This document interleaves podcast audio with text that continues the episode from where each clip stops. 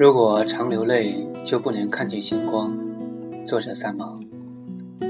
翻阅了将近一整页的书信，却找不出一两封可以公开回信的题材。书信专稿原本应该多彩多姿、各色各样，才叫美丽活泼。可是手边的来信归类起来却是如此的相同，千篇一律的抱怨和苦痛，好似没有几个人对自己拥有的生活状况。感觉欣赏与赞叹，也少有几个人除了看见自己之外，还看见其他的人和事。我将回不出的书信放在桌上，走到窗口去站了一会儿，想到书信中一个自找苦痛的生命中，看见高楼下深夜的灯火，心中禁不住要问：难道在这片灯火下的人群，真的那么不快乐吗？好似书信中的每一个人都在羡慕他人，每一个人都以为自己的遭遇是人间最不幸的，每一个人都只强烈的抱怨自己的命运，甚而怪责社会与家庭，而极少在文字处理中对自己之所以形成今日的局面有所检讨和反省。反正永远自己是对的，总而言之，社会和生命是对不起人的。存着这种心态生活的人是没有法子通信的，这很难，真的很难。要改也很难。如果自己不改，他人也是没法禁言的。其实，任何一份生命都有它生长期的创痛与成长的过程，这些过程仿佛是种子，在日后的生活中都会彰显出来。于是，我们的生命便在这许多的历练中越渐成熟。生命的承受过程其实避免不了挣扎和伤感，而生命之美，却也是人间世人加以复性和源泉的，这十分主观，见仁见智，各有所得。可是，如果只是一味的抱怨，这份在我看来既有价值的存活，便写不出来了。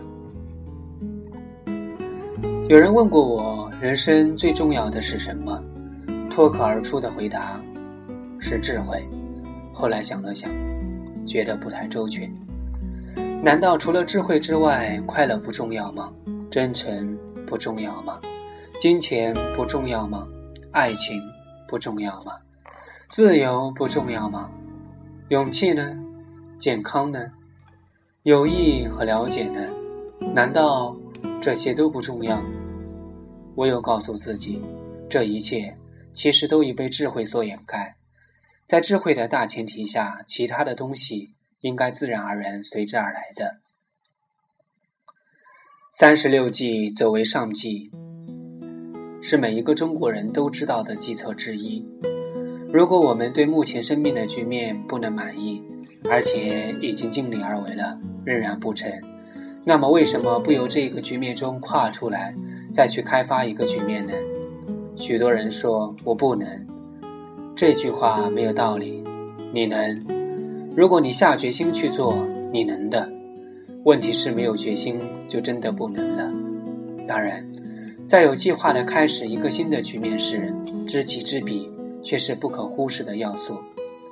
没有能力去摘月亮的时候，我们便去摘果子吧。